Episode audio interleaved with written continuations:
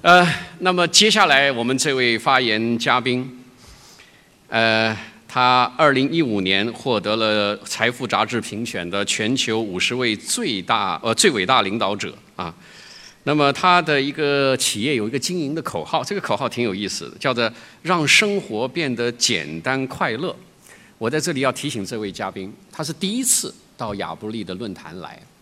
他如果要让他的发言变得简单快乐的话，有一个办法，就是畅所欲言，直言不讳。我们掌声有请京东集团首席执行官刘强东先生。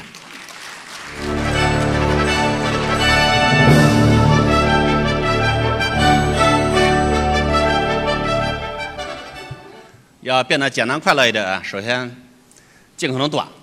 少说点啊，就是没有压力了啊。我想今天感觉整个现场气氛呢，呃，相对还是比较沉闷的，很少有掌声，也很少有尖叫、惊呼啊。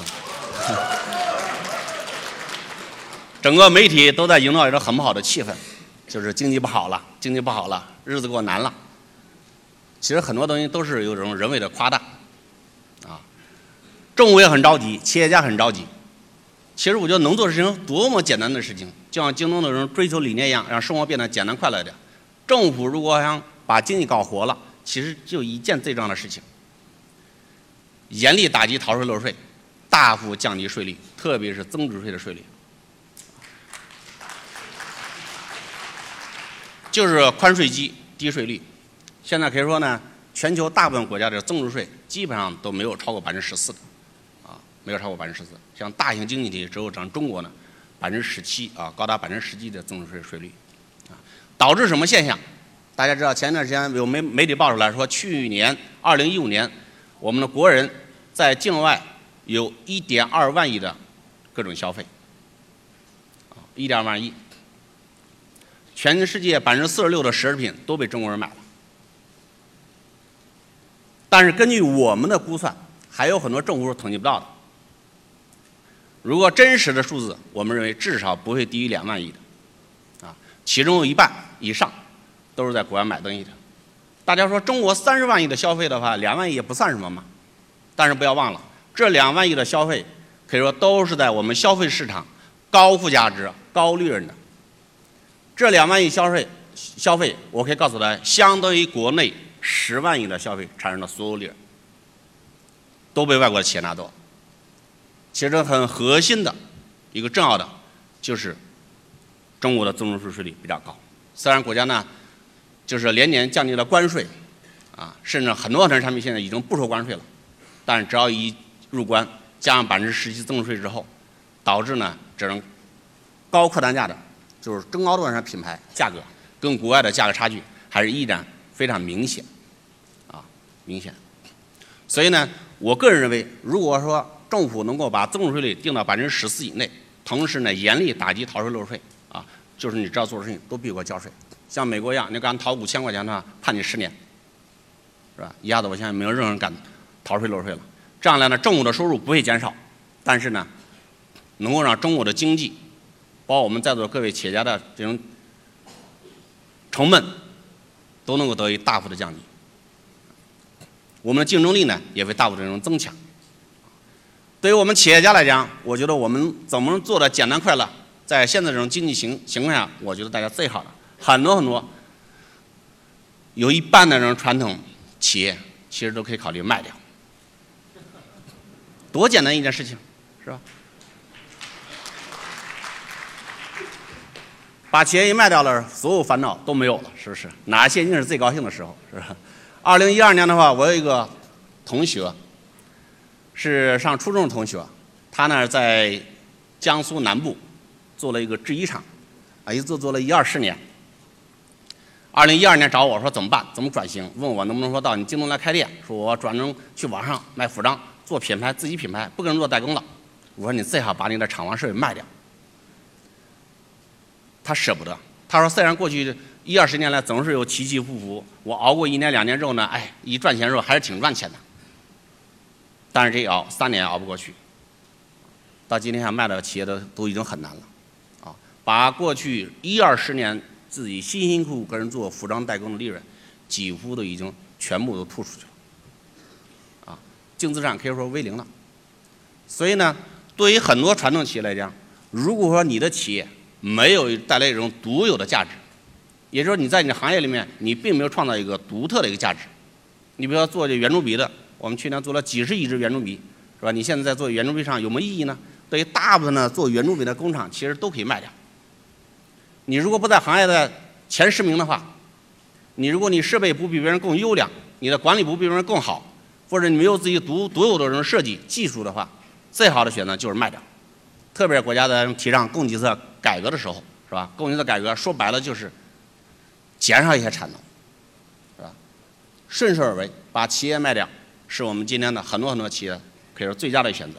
最后呢，为了不超时啊，我再说一观点，就是有很多很多传统品牌啊，传统品牌。最近的五到十年都是不断的朝电子商务转型，啊，在市场上以比现在的跟他干了十年的副总裁高出高出十倍的这种薪水，啊，好多 VP 都跟着干了十年了，年薪可能这种大概三四十万、四五十万，结果呢找来搞电商的人刚好要三百万，是吧？来了之后呢，告诉老板第一堂课就是，你看刘强东做电商十几年都亏钱。所以你如果让我做电商的话，一定要亏钱。结果老板呢都说不转型啊，等死不行啊，我一定要转型啊，亏钱我要向互联朝电子商务转呐，然后让自己的电商部门亏钱在网上卖东西，去买各种各样的广告。其实发现，今天回过头看的话，三年前我发出过警告，我说对于大部分品牌商，你还是把时间精力放在你品牌上去，做好你的研发设计。销售管道应该交给零售商，交给你代理商，交给你的经销商，交给你的零售商做好，自己没必要成立一个什么电商部门，弄一个庞大的团队，这么高的收入，啊，这么高的这种薪水待遇，是吧？去网上做营销。所以今天大家可以好好看看，所有的传统传统品牌，只要说你的自营电商啊，我并不是说你所有在网上卖东西，你在网上卖东西越多，其实越好。但是如果你建了一个电商部门，你的销售。相当部分通过你电商部门自己卖出去的话，那绝对是个灾难。啊，前几天跟朋友聊到我们国内一个很知名的一个鞋的品牌的公司，啊，过去十几年利润非常非常好。啊，有人给我了个数字，说去年它是在整个中国的所有的鞋的品牌里面，所谓电子商务转型最充分的一个，三分之一来自于线上的销售，线上做了二十二个亿，净利润呢，这二十二个亿通过了电商部门的啊，并不是给京东供货的。净利润一千万，然后老板还很高兴，说：“你看，我都比你刘强东做的好了，是吧？我做了二十二个亿，结果呢还净赚了一千万。但是你好好看看你的财务报表，你二十二个亿，如果你要是供给你的客户，让你的客户自己去去卖的话，而不是自己去做所谓的直销的话，你的净利润应该是三点八个亿才对的。因为你剩下的三十二利润，你的净利达到了超过百分之十的。”而你到了线上之后，把二十二个亿本来你可以赚三个多亿，转到线上来之后，自己去做营销，因为其实电商是一个技术性很强的，你需要掌握积累的知识太多了，并不是每一个品牌都非要去建立自己的所谓的电商部门，啊，去做电商。你可以跟电商公司合作，可以跟他进行配合，但并不代表都要做直销。全世界过去来讲做的最好的直销，可能只有安利啊，只有戴尔几个少数几个品牌。但戴尔到今天的话，我相信可能一半以上销售也不是通过自己所谓的直销卖出去的，也还是通过全世界各个零售商啊自己的渠道销售出去的。所以呢，当这经济不好的时候，我也再次呼吁各位传统品牌企业家，忘记电商吧，回去第一件事情把你的电商部门所有员工都给裁撤掉。多简单呐！谢谢大家。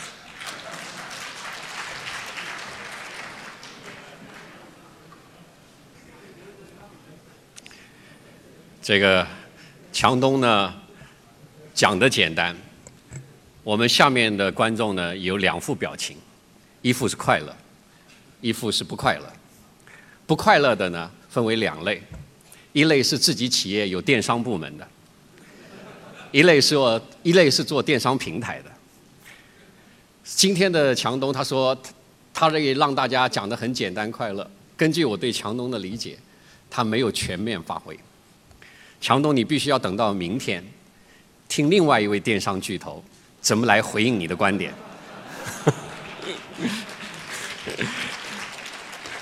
好，